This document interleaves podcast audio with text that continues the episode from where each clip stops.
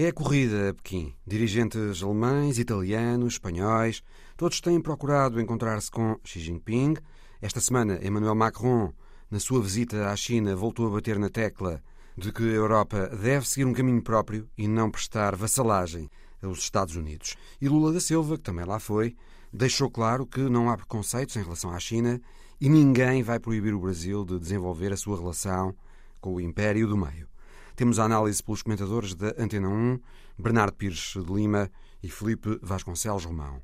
Temos também para ouvir a reportagem da enviada da RDP África, Paula Borges, à província moçambicana da Zambésia, fortemente devastada pela passagem do ciclone Freddy. Bem-vindos ao Visão Global.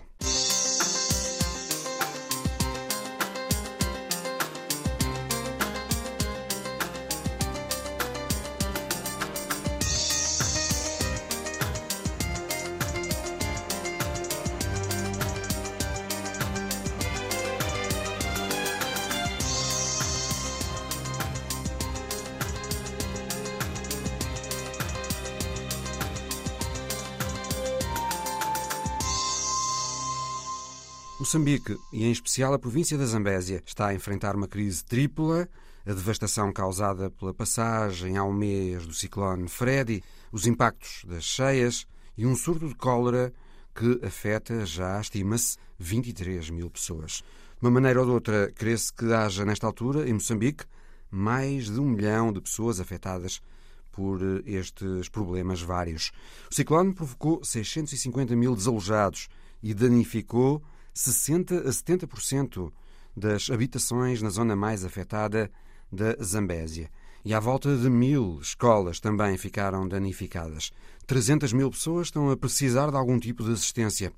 A repórter Paula Borges, enviada especial da RDP África, testemunhou em Caliman, a capital da província da Zambésia, os impactos destas calamidades que se abateram sobre Moçambique. Era uma casa precária, mas mesmo assim o centro da vida humilde de Jucia, o miúdo que nos acompanha, como de resto outras dezenas de crianças do bairro de Isidua, pelas ruas arenosas, tiveram água até ao peito e lembram o Freddy e tudo o que ele trouxe: ventos assustadores, chuvas cheias, depois a doença. Riem-se porque há gente de fora num local pouco visitado, mas estão bem conscientes de tudo. Eu estava a dormir, logo às quatro horas vi ciclone. Eu a querer procurar minha boca, se encontrou esse ciclone e levou a fugir com ele. Aqui aconteceu ciclone, mandou cair as casas. Ah, também diarreia muitos afetaram a diarreia, foram no hospital, outros já, já morreram. Mapex, outro habitante da cidade, descreve como tudo aconteceu. A, a chegada desse fenômeno chegou muito forte, porque começou numa sexta-feira, pelas 21 horas. Sopravam os ventos fracos, mas depois começou a subindo Chegando ao sábado, período da tarde, aumentou a velocidade da, da, da ventania. E aí fez grandes estragos e levantou muitos tetos uh, de muitas infraestruturas, até casas, não é? Muitas casas e tudo. Exato. Foi, foi, foi, muito nos bairros mais, mais pobres da cidade, mas não só. Muitas estruturas, como disse, sim. ficaram danificadas. Sim, sim, sim. Não só nos bairros, mas também infraestruturas também eh, ficaram danificadas. Yeah, exatamente. Como por exemplo? Uh, por exemplo, uh, direção, de, direção Provincial de Educação também ficou sem tetos e a escola Filipe Jacinto Quinhos uh, caiu o pavilhão e um posto de saúde estava ali ainda sendo construído, saiu o teto. E, e também e outras escolas também que também saíram tetos. Por todo o lado, há sinais do ciclone. O mais longo de sempre, que começou na Austrália, passou por Madagascar, entrou em Moçambique a sul, avançou no continente e depois deu a volta e regressou, batendo em força no dia 12 de março, em Climane, capital da província da Zambésia. Um autêntico murro no estômago, confessa o presidente do Conselho Municipal de Climane, Manuel de Araújo. Fomos encontrados de surpresa, ninguém tinha planificado um valor guardado em algum sítio para preparar. Então, o que nós estamos a fazer é uma realocação de recursos. Então, temos que repriorizar. Nós tínhamos um plano de trabalho, tínhamos estradas por construir, tínhamos poços por reabilitar, etc. Agora, o que nós temos que fazer é, estamos a estudar onde é que nós podemos cortar, que é para podermos priorizar. Por exemplo, ninguém esperava que o edifício municipal estivesse nas condições em que está. Nas condições em que está, nós não podemos continuar a trabalhar ali. Então temos que ver do nosso orçamento onde é que vamos retirar para podermos minorar o impacto do ciclone em várias infraestruturas. Entretanto, submetemos ao governo provincial, quer portanto, ao Comitê Operativo Provincial, aquilo que é o nosso levantamento sobre as prioridades. E estamos à espera que o governo nos diga alguma coisa.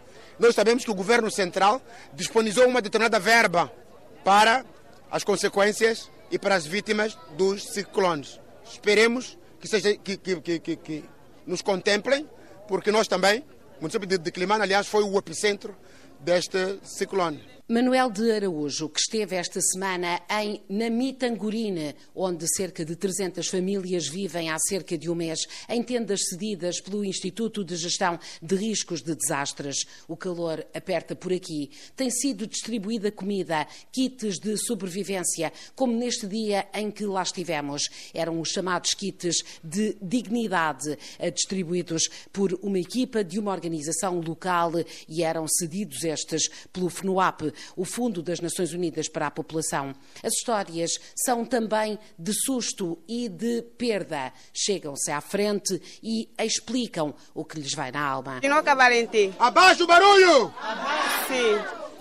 É, nós, quando chegamos aqui, fomos recebidos bem. Só que o problema que existe, dão-nos comida.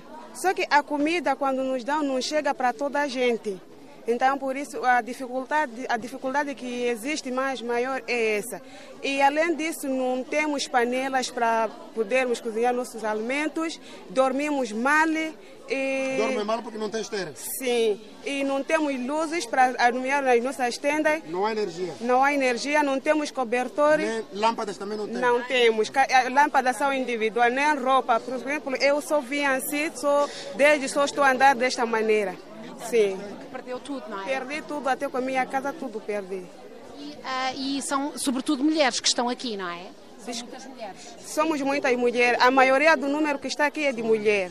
Mas no meio do cenário tão difícil, eis que nos dizem: sabe que há um bebê que se chama Freddy. A mãe, 19 anos, já dois filhos. Conta tudo. Dia 8 de março. Ah, nesse dia 8 de março, às 9 horas no hospital de. Hum, no amor. ah, no hospital do amor. Nasci às 9 horas até aqui as partes de 12, 13. Cheguei aqui. Quando cheguei aqui, me apoiaram bem. Ficamos bem. Estamos a ter alimentação para a criança. Estamos assim mesmo. Estamos a viver. E por que, é que decidiu chamar-lhe Freddy? Época de ciclone. Ciclone Freddy, que veio com. Saímos lá, descer, casas caíram. Chegamos aqui. Quando cheguei aqui, tenho bebê, e daí lhe deram Freddy. Já há listas feitas para a distribuição dos bens, mas as pessoas, sobretudo as mulheres, queixam-se que as ameaçam e as intimidam. Dizem-lhes que não falem, senão não recebem. E um dos homens dá conta de vários problemas. Sim, eu sou Júlio João Chomali. Eu estou feliz com esse núcleo de WFB, porque nós aqui estávamos muito humildes, quase posso dizer quilhados, por causa de que nós recebíamos em dívidas, por causa que éramos quase misturados. O maior número que recebia era veteranos está aqui, esses macontes, assim como os veteranos donos do terreno. Agora, o WFBI, aliás, FB, assim queria dizer, o WFB é que nos deu um bom relacionamento, já tirou, está tirando as pessoas que estavam infiltrando enquanto não são. Assim que estamos a sentir melhor e estou feliz, assim como toda a população que viemos em Quelimane, começamos a sentir que, de certo, o governo está nos reparar. Isso me deixa feliz a partir de hoje. Na Zambésia, como nas outras províncias do país, há duas linhas de comando, digamos assim. Um secretário de Estado, aqui uma secretária de Estado e também um governador. É a secretária de Estado, Cristina Mafumo, que nos diz eh, que estão a ser cumpridos os planos naquilo que é possível, eh, que a população está a recuperar com dificuldade e garante que já há fundos do Governo Central para a reconstrução, cerca de 250 milhões de meticais as agências das Nações Unidas e outros parceiros, como a Federação Internacional da Cruz Vermelha, estão no terreno desde o primeiro momento, com intervenções que se cruzam e que são articuladas eh, também com as autoridades nacionais, mas a luta, nomeadamente, contra o surto de cólera, o pior dos últimos anos, só agora, um mês depois, eh, começa a dar eh, sinais de abrandamento. O combate foi dificultado pela falta de produtos, sobretudo para purificação de água. A passagem do ciclone Freddy. Realça Gonçalo Órfão, da Cruz Vermelha Portuguesa, aqui como coordenador das atividades da Federação Internacional, teve de facto enorme impacto. Sem dúvida, efetivamente o que nós encontramos no terreno, vemos os relatórios, vemos os números, mas o que encontramos no, no terreno, conseguimos perceber que foi simplesmente devastador porque associado a um ciclone Freddy que causou danos estruturais imensos edifícios na cidade, criou eh, a disrupção de vários serviços essenciais à população em toda a província da Zambésia, temos associado um surto de cólera que o país já, já enfrentava e que naturalmente com as condições propícias para a falta de higiene, a falta de, de, água limpa, de água efetivamente potável, fez com que disparassem os números e que, associadamente a uma necessidade de recuperar uh, do furacão, do ciclone, houvesse uma necessidade de combater a cólera e controlar números de cólera. Os parceiros eh, chegaram, os apoios ainda são poucos. Apesar disso, eh, com a vacinação e com todos estes esforços, há uma diminuição do número de casos, mas não quer dizer que este surto esteja controlado. Ainda não. O trabalho está a ser feito efetivamente vemos um grande empenho, essencialmente organizações locais, com o apoio de alguns parceiros internacionais. A própria Federação Internacional de Cruz está a apoiar aqui, a Cruz Portuguesa está a apoiar o trabalho que a Cruz Vermelha Moçambicana está a fazer no terreno, mas o que nós vemos é que é preciso ainda fazer mais trabalho. Temos que melhorar condições de higiene, temos que trazer água limpa para as populações e isso é extremamente importante para controlar uh, todo o surto de cólera, porque continuamos com casos ativos. Obstante a vacinação, continuamos com um número significativo de casos que uh, nos diz que o trabalho ainda não terminou. Climana, província da Zambésia, no centro de Moçambique, terra dos bons sinais, terra das bicicletas, também da celebrada galinha à zambesiana. Recupera devagar por estes dias de um ciclone, mais um, a castigar a já castigada população de Moçambique, sobretudo os mais pobres dos pobres. Reportagem de Paula Borges, enviada da RDP África a Moçambique. Emmanuel Macron, durante uma visita à China esta semana, disse que não quer os europeus vassalos dos americanos. Disse: Nós, europeus, temos de acordar. A nossa prioridade não é a adaptação à agenda dos outros em todas as regiões do mundo. Bernardo Pires de Lima, boa tarde. Como é que estas palavras de Macron terão sido lidas pelos americanos? Bom, uh, não sendo propriamente uma surpresa, digamos, epistemológica, causa evidente preocupação porque elas são sintoma, pelo menos, de uma vontade em criar uh, algumas uh, divisões e arrastar outras capitais europeias para esta agenda, que é uma agenda que, sobretudo no timing em que é dita, é dita numa visita à China, causa necessárias inquietações em Washington. Causa desconforto. Os termos usados do seguidismo são errados, eh, desde o ponto de vista do contexto ao ponto de vista daquilo que deve ser uma estratégia coordenada e não voluntarista apenas e só fruto das condições internas francesas, que são de grande erosão do poder do presidente Macron e depois das condições europeias, que são também de grande sensibilidade. Que eu diria é que há pressupostos de uma certa autonomia estratégica europeia que eu acho que são bem-vindos, nomeadamente na indústria, na energia, na logística comercial, eh, no conjunto de pressupostos jurídicos que nós não devemos abdicar, seja no contexto do mercado único, seja no contexto do direito internacional regras comerciais, controlo maior da produção e das cadeias de valor relacionadas com a nossa excessiva dependência de matérias-primas críticas de terceiros, nomeadamente da China. Então, há um conjunto de situações que nós podíamos fazer muito melhor em conjunto para dependermos menos do exterior, e isto é válido para dependências norte-americanas, como é válido para dependências do Médio Oriente, como é válido para dependências asiáticas. Esse contexto da autonomia estratégica é imprescindível para que nós não estejamos tão vulneráveis a uma crise de saúde pública como a que tivemos, a crises de segurança como a que estamos a ter, a crises comerciais, migratórias, etc. Outra coisa é usar um timing específico de uma visita a Pequim, que é eminentemente económica e bilateral franco-chinesa para introduzir no debate, e o debate está suficientemente quente e sensível, quer pela Ucrânia, quer por Taiwan, para pedir maior bom senso aos protagonistas. Acresce a isto que a visita do Presidente Macron à China foi acompanhada da visita da Presidente da Comissão Europeia, Ursula von der Leyen. O tratamento que Pequim deu a um e a outra foi completamente diferente ao presidente francês, deu honras de Estado e toda uma parafernália protocolar que eh, o elevou a um estatuto de grande potência quase equiparada à China, coisa que não é. A presidente von der Leyen não deu nenhum tipo de estrelato protocolar, tratou-a do ponto de vista da imprensa como um, digamos, uma seguidista de Washington, dos, dos interesses americanos e sem propriamente uma força política no quadro europeu, portanto, desvalorizou-a e desprezou-a.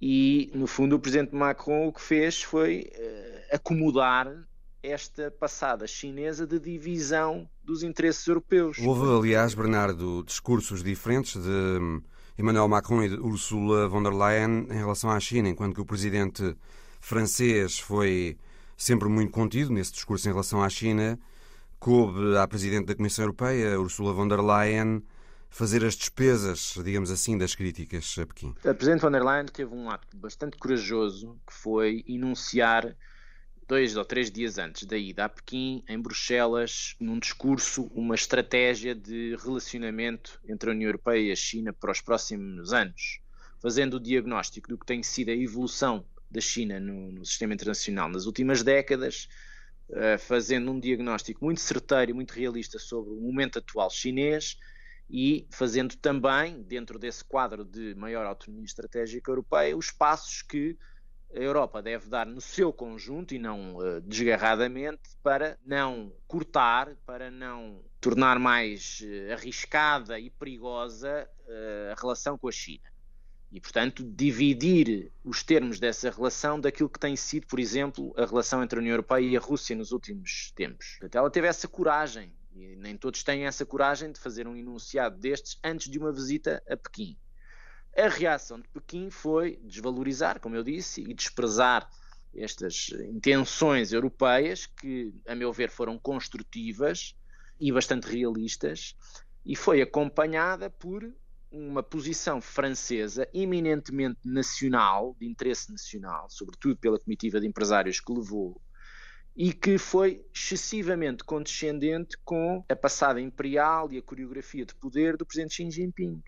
Eu acho que o presidente Macron, apesar de ter boas intenções do ponto de vista dos conceitos, depois tem o problema de os operacionalizar porque precisa de concerto europeu.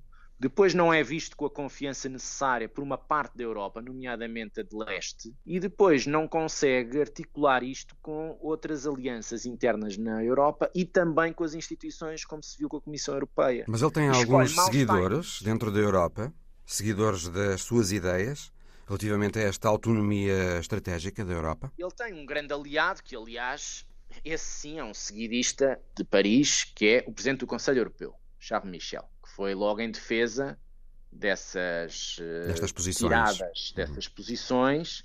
Espanha tem uh, simpatias por essa agenda, mas não vai tão longe na verbalização. Admite que muitos setores do SPD alemão também tenham essa agenda, que a própria, o próprio governo italiano com uh, Meloni ou com outros eh, protagonistas anteriores também tivesse simpatias e fez um, um, acordo de aliança com a França no tempo de Mário Draghi, mas não vejo no quadro competitivo das propostas e dos posicionamentos das capitais europeias uma grande uh, adesão, nomeadamente no espaço leste, báltico, por aí fora. Bernardo, pessoalmente, tu não achas que Emmanuel Macron uh tem razão quando sugere que a Europa está talvez a entrar numa lógica de bloco contra bloco, que a Europa está a alinhar, digamos, acriticamente numa lógica de bloco ocidental contra a Rússia e contra a China? Não. Em primeiro lugar, porque eu penso que a Europa não fala a uma só voz e, portanto, não tem uma agenda comum, como se provou nesta visita à China. Uhum. A instituição presidência da Comissão Europeia tentou articular, e a meu ver bem e corajosamente, uma agenda construtiva que não passa por nenhum corte uh, económico, por nenhuma descolagem das economias, passa por uh, reforçar posições europeias mais autónomas, menos vulneráveis, sem com isso prejudicar a relação com a China. De qualquer das maneiras, não deixa de apontar algumas críticas comportamentais à China, nomeadamente na concretização eh, de ideias que são uh, alinhadas, por exemplo, com a Carta das Nações Unidas, com o direito internacional, com a integridade territorial, mas que depois não são eh, concretizadas porque a influência chinesa não passa do papel. Eu acho que, do ponto de vista da Comissão Europeia, o Presidente fez o que tinha a fazer. Agora, não tem o poder emanado das capitais. E isso tem fragilidade operacional. E, portanto, é nesses vazios que depois algumas capitais, nomeadamente Paris, encontram uma forma de se posicionar como vanguarda de discurso europeu. Não pode também passar mais do, do, discurso europeu porque não tem uma grande mobilização das capitais. De qualquer das maneiras, posiciona-se. Não é uma surpresa posicional, como nós sabemos, mas escolhe os timings que entende escolher. Ora, não se pode apregoar uma força política, jurídica, eh, económica, diplomática da Europa quando parece que se vai a Pequim fazer o jogo do interesse chinês e parece que se regressa à casa com uma mão cheia de nada, ou pelo menos só com uma mão cheia de defesa dos interesses franceses. Eu acho que isto não é valorizar nem eh, reforçar o posicionamento europeu no seu conjunto. Esta perspectiva de Emmanuel Macron é a mesma perspectiva pragmática que têm hoje muitos países do mundo em relação aos Estados Unidos e ao Ocidente, de estabelecerem acordos quando são do seu interesse mas reservando-se o direito de continuarem a ter relações diplomáticas e comerciais com a Rússia e a China, nomeadamente, quando hum, lhes são vantajosas? Uh, sim, é evidente que o, bil o bilateralismo ganhou um grande, uma grande força nos últimos anos e, uh, digamos, a forma transacionável em que as relações internacionais mergulharam desvalorizam mecanismos multilaterais ou de grande preponderância de princípios e valores na atuação dos Estados. Mas aqui eu faço uma distinção entre aquilo que é a posição francesa ou a posição europeia em relação à Rússia e a posição eh, em relação à China. Hum. Em relação à Rússia, é claro para mim que houve uma concertação, talvez com exceção da Hungria, mas uma concertação rápida, eficaz, de descolagem das dependências que existiram. A dependência energética hoje é residual face a que existia há um ano, as sanções não uh, quebraram, a coesão política, militar, etc., também não quebrou e a articulação com os Estados Unidos é evidente a vários níveis. Em relação à China, é uma grande incógnita porque cada capital tem uma estratégia quase própria e a China é um elemento de divisão de uma estratégia conjunta. Como não há um elemento de agressão que possa unir como uniu a guerra da Ucrânia, o presidente francês o que vem diz, antecipar é a posição francesa em relação a uma suposta invasão de Taiwan é de equidistância. Não vai ser igual à que existiu em relação à Ucrânia, invadida pela Rússia. Ora, isto para os Estados Unidos é inaceitável no sentido em que espera que aliados tenham pelo menos uma solidariedade política, mesmo que evidentemente não tenham uh, outro tipo de, de emprego de forças, evidente, e tem a expectativa, penso eu que justificada, que uh, outras capitais europeias não sejam arrastadas por esta narrativa. Pelo menos haja uma solidariedade com Taiwan. Acontece que o elemento chinês é um elemento suficientemente forte de divisões entre a Europa para se perceber que muitas capitais avaliam o risco económico, comercial, etc., mas sobretudo estes, de se colocarem numa posição condenatória desse futuro ato hipotético da China em relação a Taiwan. E, portanto, em relação à, à Rússia há uma estratégia, em relação à, à China há várias estratégias. Todas elas com base nos interesses nacionais, nem todas elas articuladas entre si e muito menos articuladas com os Estados Unidos. Depois há o resto do mundo.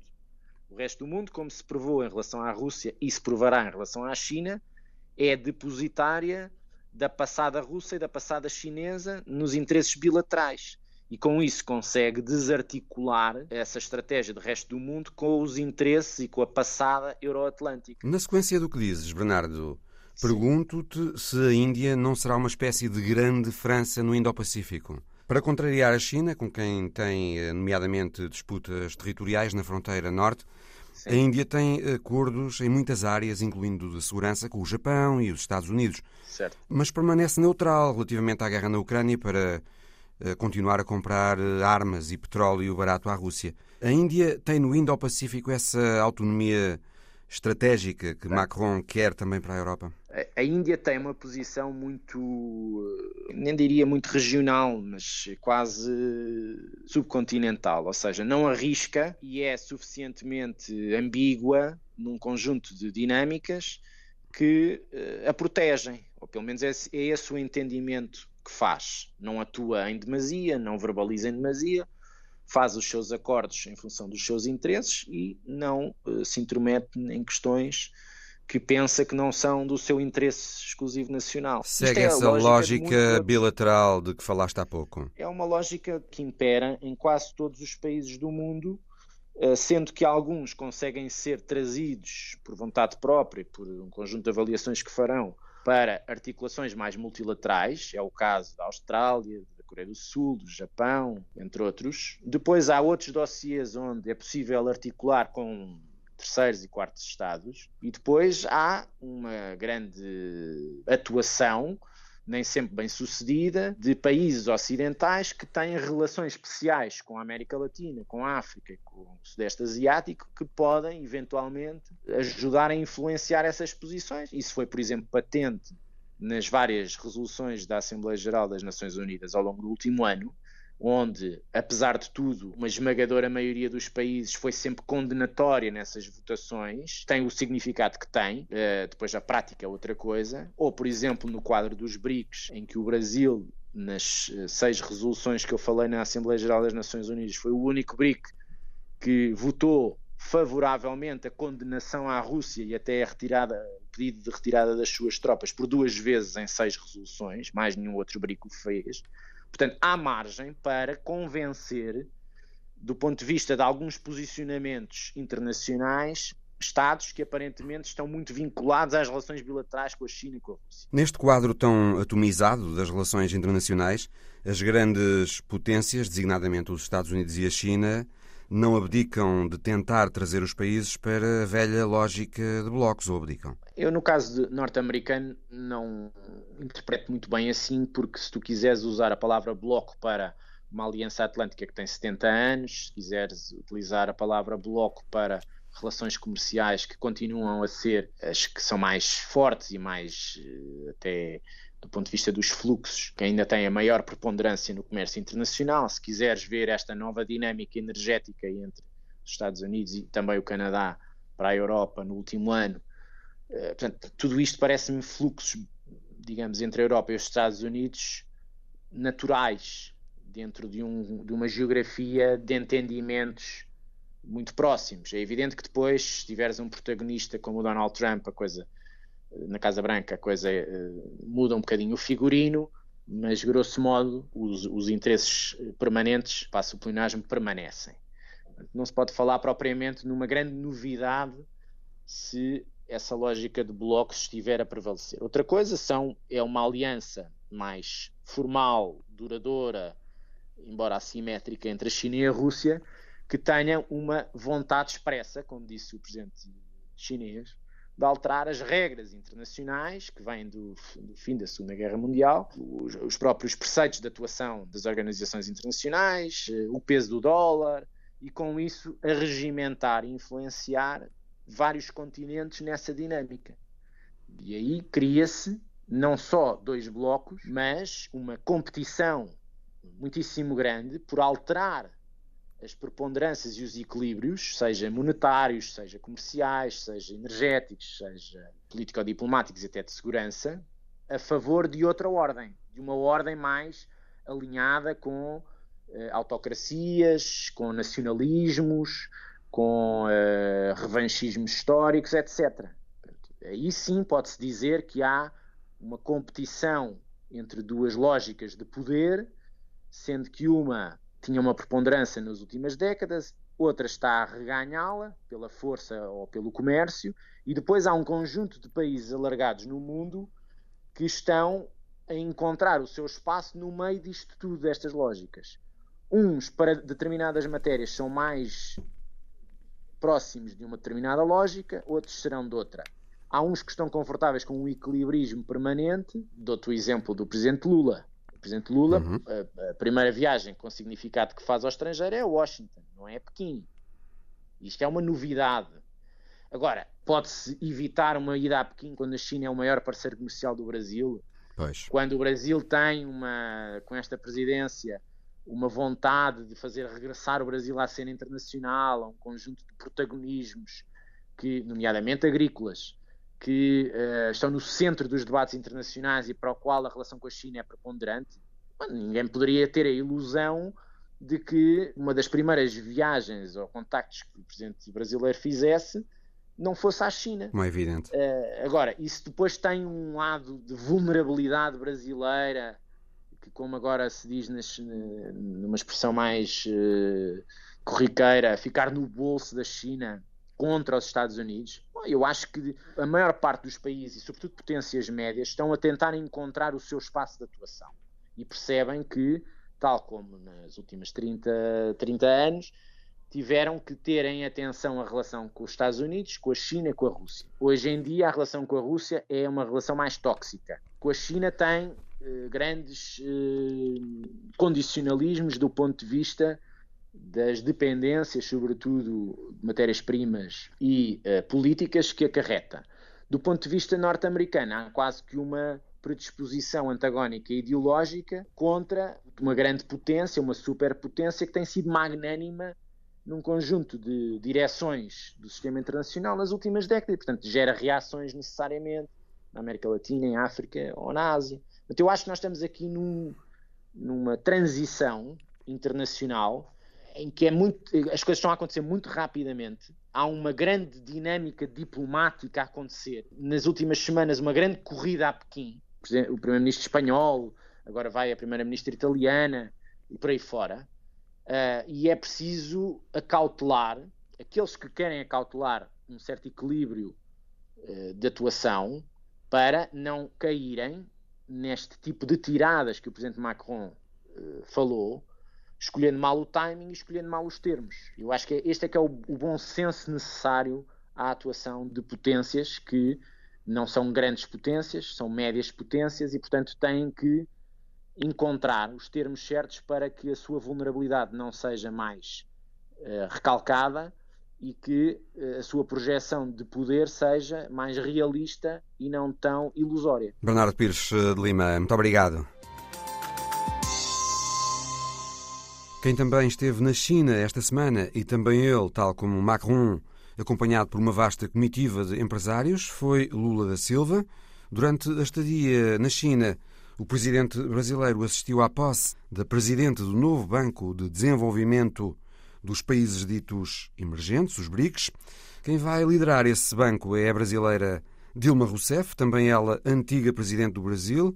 Lula da Silva disse na ocasião que este novo banco tem um forte potencial transformador do ponto de vista económico e social. grande potencial transformador na medida em que liberta os países emergentes da submissão às instituições financeiras tradicionais que pretendem nos governar, sem que tenham mandato para isso. Lula atacou também, na ocasião, a hegemonia do dólar no comércio internacional. Eu toda noite me pergunto por quê que todos os países estão obrigados a fazer, a fazer seu comércio lastreado no dólar. Por que, que nós não podemos fazer o nosso comércio lastreado na nossa moeda? Por que, que nós não temos o compromisso de inovar? Que nós precisamos ter uma moeda, sabe, que transforma os países numa situação um pouco mais tranquila. Porque hoje, um país precisa correr atrás de dólar para poder exportar quando ele poderia exportar a sua própria moeda. E os bancos centrais certamente poderiam cuidar disso. Mas por que, que um banco como os BRICS não pode, sabe, ter uma moeda que possa financiar a relação comercial entre Brasil e China, entre Brasil e os outros países dos BRICS? É difícil, porque tem gente mal acostumada porque todo mundo depende de uma única moeda. A China e o Brasil já anunciaram recentemente um acordo para passarem a fazer negócios nas suas próprias moedas. Chineses e brasileiros assinaram nesta visita de Lula à China 15 acordos de cooperação, incluindo alguns em áreas consideradas críticas pelos Estados Unidos e países europeus que, em alguns casos, até têm banido produtos chineses, alegando razões de segurança. Lula fez, aliás, questão de visitar um centro de investigação da Huawei para mostrar, disse ele, que não há quaisquer preconceitos do Brasil em relação à China. Pelo contrário, os acordos que foram assinados incluem o desenvolvimento de mais um satélite para monitorizar a Amazónia e o desenvolvimento também de tecnologias de cibersegurança e de comunicações móveis 5G. Ninguém vai proibir o Brasil de desenvolver a sua relação com a China, disse Lula, que concordou em estabelecer com os chineses um grupo de trabalho para prosseguir a cooperação na área dos semicondutores. A China tem a intenção de instalar uma fábrica de semicondutores no Brasil, entre outros planos de cooperação na investigação científica e tecnológica e para a inovação industrial. Analisamos de seguida a visita de Lula da Silva à China com outro dos comentadores de assuntos internacionais da Antena 1, Felipe Vasconcelos Romão. Felipe Vasconcelos Romão, boa tarde. Lula boa tarde. da Silva vê em Joe Biden um aliado nas alterações climáticas e Washington continua a olhar para o Brasil como um aliado militar principal. Mas Lula recusou enviar armas para a Ucrânia, a pedido da Alemanha e dos Estados Unidos, e defendeu os interesses brasileiros em Pequim, alheio à rivalidade sino-americana. A ida de Lula da Silva a Pequim, Felipe, mostrou a face pragmática nas relações internacionais que o presidente brasileiro quer eh, impor no seu mandato? A, a, ida de Lula a Pequim constituiu até agora o principal tentativa de relançamento da política externa brasileira.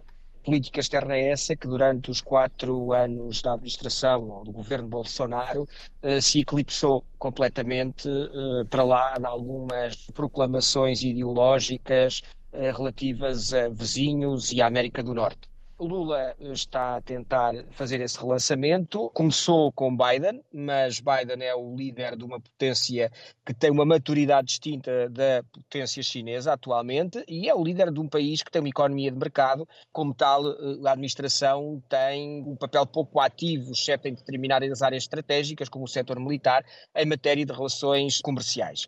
No caso da China, a situação é totalmente distinta. A China tem ainda uma economia em que o Estado e o Partido Comunista e o governo têm um peso transcendente. Nesse sentido, eh, eh, esta visita tem essas duas dimensões. Uma dimensão política, uma dimensão que vai ao encontro da ideia de Lula de encontrar alternativas ao Ocidente, que de resto já tinham sido eh, a sua prática nos primeiros e segundo governos há, há 20 anos, e tem essa também essa dimensão económica que é importante, uma vez que a China é o principal parceiro comercial do Brasil, quer o Brasil em termos de teve, quer em termos com a China um comércio de 135 mil milhões de dólares em 2022. O Brasil exporta agora mais produtos agrícolas para a China porque beneficiou da guerra de tarifas eh, entre chineses e americanos. Portanto, a China é demasiado importante para o Brasil para que eh, Lula é. da Silva aceite entrar eh, numa lógica de blocos, digamos. A China é transcendente do ponto de vista económico para o Brasil, do ponto de vista comercial. Se pensarmos que Portugal, 70% eh, do seu comércio exterior é feito com a União Europeia, ou seja, com países que lhe são próximos, vemos que há uma diferença grande daquilo que é o quadro europeu, um quadro de abertura, de grande abertura, de grande circulação de mercadorias entre os diferentes parceiros da União, e o quadro latino-americano, que é um quadro do Mercosul que não avança, um quadro em que o Brasil eh, domina uma larga parte do Mercosul em termos de dimensão económica, com parceiros como como a Argentina permanentemente em crise, e isso dá-nos uma perspectiva desta necessidade que o Brasil teve de ter como principal sócio comercial um país que está a milhares e milhares de quilómetros de distância em termos territoriais. Isto é demonstrativo do relevo que a China tem para o Brasil e desta necessidade que Lula tem de estabelecer e de aprofundar essa parceria. Nem Bolsonaro, que também é outro aspecto que nos dá uma noção clara da importância da China para os brasileiros, nem Bolsonaro hostilizou de uma forma aberta a China, o que, se nós pensarmos no seu discurso ultra-ideológico, seria o mais natural, tendo em conta que é o Partido Comunista que controla a China, que a economia tem uma componente planificada e que vai tudo contra aquilo que são os ideais proclamados eh, pela extrema-direita brasileira. Mas eh, Bolsonaro nunca passou determinadas linhas em relação à China, justamente pela dimensão e pela importância que este país tem para os brasileiros. O ministro dos Negócios Estrangeiros do Brasil, Mauro Vieira, assumiu que se opõe a alinhamentos automáticos.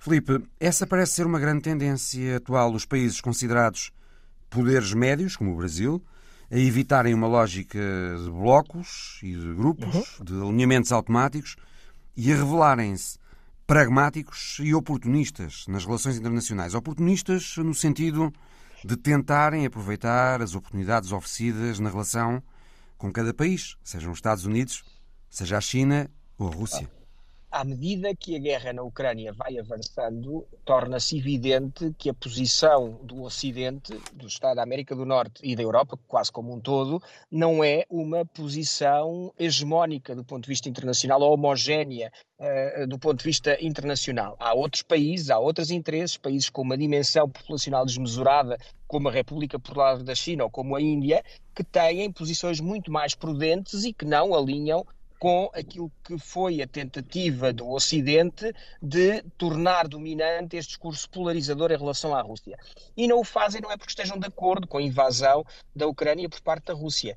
Fazem-no essencialmente por pragmatismo, como o Mário referiu. Fazem-no por necessidades comerciais, fazem-no também porque, do ponto de vista da sua afirmação e também, em parte, com uma dimensão ideológica, não querem ser entendidos como uh, fantoches ou como uh, meras caixas de ressonância daquilo que são as posições norte-americanas e ocidentais. E esta temática é particularmente sensível na América Latina e, sobretudo, com governos de esquerda, seja de esquerda mais radical uh, à venezuelana, seja de esquerda moderada, como em termos práticos sabemos que são os governos de Lula. É interessante, talvez, notar também que este grupo de países de que faz parte do Brasil e onde estão a Índia, a Indonésia, a Arábia Saudita, a Turquia e outros, juntos representam 45% da população do mundo e 13% da economia mundial, portanto, mais do que a União Europeia. É interessante notar que estes países não estão agora formalmente organizados numa lógica de blocos, como estava o grupo dos não alinhados durante a Guerra Fria, mas hum, são antes pragmáticos nas suas relações internacionais, neutrais relativamente à guerra na Ucrânia e à disputa entre a China e os Estados Unidos, fazem acordos de ocasião que servem os seus interesses em cada momento, num ambiente muito fluido, não é? Os blocos organizados que restam nestes são os ocidentais, ou os de inspiração ocidental. E se quisermos alargar esta dimensão à presença que hoje em dia os Estados Unidos têm na Ásia-Pacífico, com o acordo com a Austrália, com a Nova Zelândia, com o Japão, também com a sua presença no Japão e na defesa de Taiwan. Eh, de resto, o mundo está menos organizado. E essa desorganização advém justamente eh, do final da Guerra Fria, em que tivemos, deixámos de ter uma ordem bipolar e parecíamos ter um mundo relativamente organizado durante os 30 anos que se lhe seguiram, mesmo em momentos de grande tensão como o 11 de setembro, houve uma unidade em torno do apoio aos Estados Unidos da América, houve momentos de maior tensão, como no caso da invasão do Iraque, mas de certa forma os Estados Unidos eram uma potência quase hegemónica. Esse mundo está a mudar porque o poder se vai redistribuindo, há uma ligeira decadência que é constatável por parte do Ocidente e por parte dos Estados Unidos, e há potências em ascensão, e essas potências não estão, por enquanto, dispostas a organizar-se e, e, e a estabelecer novos blocos e voltar a uma dinâmica formal de Guerra Fria. Portanto, nesse, nesse sentido, este maior caos e esta multipolaridade espelha-se nessas geometrias variáveis das relações entre estas potências. Por exemplo, os BRICS hoje são totalmente distintos e a própria correlação entre os diferentes países é totalmente distinta do que era há 20 anos. Foi uma tentativa de reorganizar o mundo numa lógica norte-sul e que, em termos práticos, depois provavelmente não terá gerado as consequências que os líderes daquele momento pensavam que poderia gerar. E nesse sentido, o que vemos agora é uma maior atuação por, eh, de cada um por si, mas uma, uma, uma atuação em que este cada um que atua por si tem pesos muito distintos em relação aos outros e, por vezes, há alguns, como a China, que conseguem exercer influência nos outros. Podemos também lembrar a esse respeito que, eh, neste momento, existem 127 Estados que não estão de uma maneira firme com nenhum dos lados quando pensamos eh, na guerra da Ucrânia. Portanto, nem com o lado da condenação, nem com o lado uh, da defesa da Rússia nessa guerra da Ucrânia. Felipe, uh, Lula da Silva também vai visitar a África com o objetivo de reavivar a influência brasileira naquele continente. O Brasil de Lula ambiciona ter um peso muito importante no sul global? O Brasil já o tentou fazer nos dois mandatos do Lula. Portanto, entre 2013 e 2011, Lula tentou e teve medidas, adotou medidas concretas, como a abertura de várias embaixadas brasileiras em África, que depois não foi seguido, e não estamos só a falar de Bolsonaro ou de Temer, não foi seguido pela própria Dilma Rousseff. Dilma, com a crise que se seguiu e como tinha também uma propensão muito menor para esta diplomacia presidencial, em que Lula, pelo menos nos seus dois primeiros mandatos, foi exímio, essa situação levou a um retrocesso dessa presença de Lula, ou do Brasil, aliás, em determinadas áreas do globo. E o caso da África é paradigmático. A grande, o grande interrogante que fica, a grande questão que fica, é se neste momento o Brasil conseguirá ter as condições externas e os recursos internos que lhe permitam uma afirmação ou uma reafirmação sem correr o risco de parecer que estamos perante um fenómeno pendular, ou seja, que quando o PT está no governo se atua, ou quando Lula, mais especificamente, está no governo se atua de uma determinada forma do ponto de vista da inserção do Brasil no exterior e quando Lula não está no governo, um retrocesso em relação a essa inserção, porque isto eh, acaba por eh, demonstrar ou dificultar a generalização da ideia de políticas de Estado, uma vez que não há claramente um unanimismo entre os principais, ou uma unanimidade, ou uma, uma um alinhamento, aliás, entre os principais atores políticos brasileiros e aquilo que é a concepção e o que deve ser o papel do Brasil no mundo. Portanto, não, não, não seria surpreendente se dentro de três anos e meio tivéssemos outro presidente ou até um regresso de Bolsonaro, olhamos para o panorama latino-americano e há exemplos de presidentes que regressam ao, ao poder, uh, e tivéssemos uh, uma lógica de apagar e pôr do zero novamente a política externa e, e voltar àquilo que foram os governos, uh, da, ao governo anterior. Nesse sentido, há que ver, há perceber se existem as condições externas e internas para uma consolidação dessa ideia de reafirmação do Brasil no sul global, sendo que devemos olhar de uma forma particularmente atenta para a África, uma vez que esta foi, esta foi a região privilegiada por Lula nos seus dois primeiros mandatos. Felipe Vasconcelos Romão, muito obrigado. Obrigado. No campo de refugiados de Rafah, na faixa de Gaza, durante o Ramadão, há fome de futebol. É a história da semana, de Alice Vilaça.